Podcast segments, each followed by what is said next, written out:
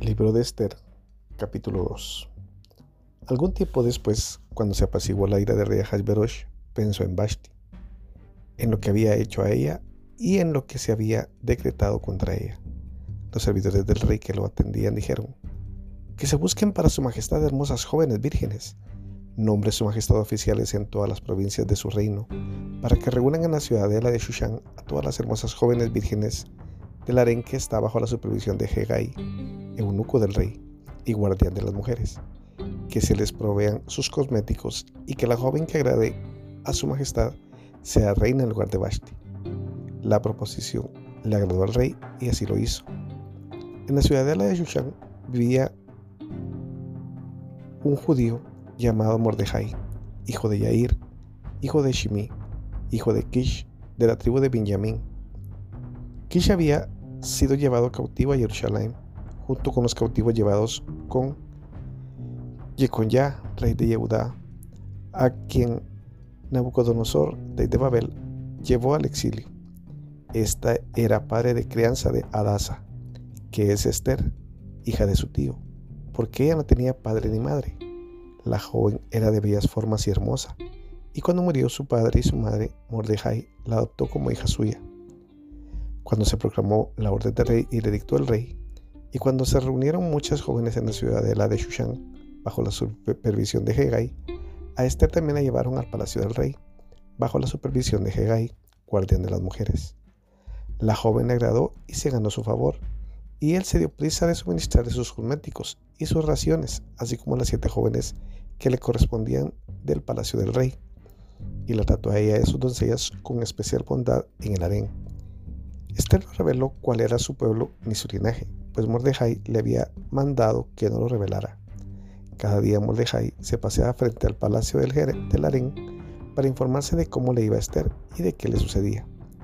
Cuando llegaba el turno de cada una de las jóvenes para presentarse ante Rey Berosh, después de 12 meses de tratamiento prescrito para las mujeres, porque ese era el periodo que se empleaban para embellecerlas, seis meses con aceite de mirra y seis meses con perfumes y cosméticos para mujeres. Y después de eso, era que la joven podía presentarse ante el rey. Todo lo que ella pudiera se le daba para llevarlo consigo del harén al palacio del rey.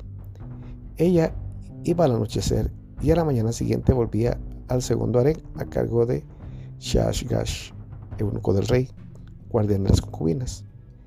No volvía a ir donde el rey a menos que el rey la quisiera. Entonces la llamaba por nombre. Cuando Esther, hija de Abijail, tío de Mordejai, a la que éste había tomado como hija, le llegó el turno para ir a donde el rey, ninguna cosa pidió aparte de lo que le aconsejó Hegai, eunuco del rey, guardián de las mujeres. Sin embargo, Esther se ganó la admiración de todos los que la veían. Llevaron a Esther ante Ahasverosh a su palacio real en el mes décimo, el mes de Tebet, del séptimo año de su reinado. El rey amó más a Esther que a todas las mujeres, y ella se ganó su gracia y su favor, más que todas las demás vírgenes. Así que le puso la diadema real en la cabeza y la proclamó reina en lugar de Vashti. El rey ofreció un gran banquete para todos sus oficiales y servidores, el banquete de Esther. Proclamó una remisión de impuestos a las provincias y distribuyó obsequios como corresponde a un rey. Mordejai estaba sentado junto a la puerta real cuando reunieron a las jóvenes vírgenes por segunda vez, pero Esther no reveló cuál era su linaje ni su pueblo, como le había instruido Mordejai, porque Esther obedecía las instrucciones de Mordejai, como hacía cuando estaba bajo su protección. En aquel tiempo, cuando Mordejai se hallaba sentado junto a la puerta del palacio, Bigtan y Teresh, dos eunucos del rey, guardias del umbral, se enojaron y conspiraron para eliminar al rey Ahasverosh. Mordejai se enteró de ello y lo dijo a la reina Esther, y Esther se le informó al rey en nombre de Mordejai. El asunto se investigó y se halló que era cierto, por lo que ambos fueron empalados en maderos. Esto se registró en el libro de los anales por instancias del rey.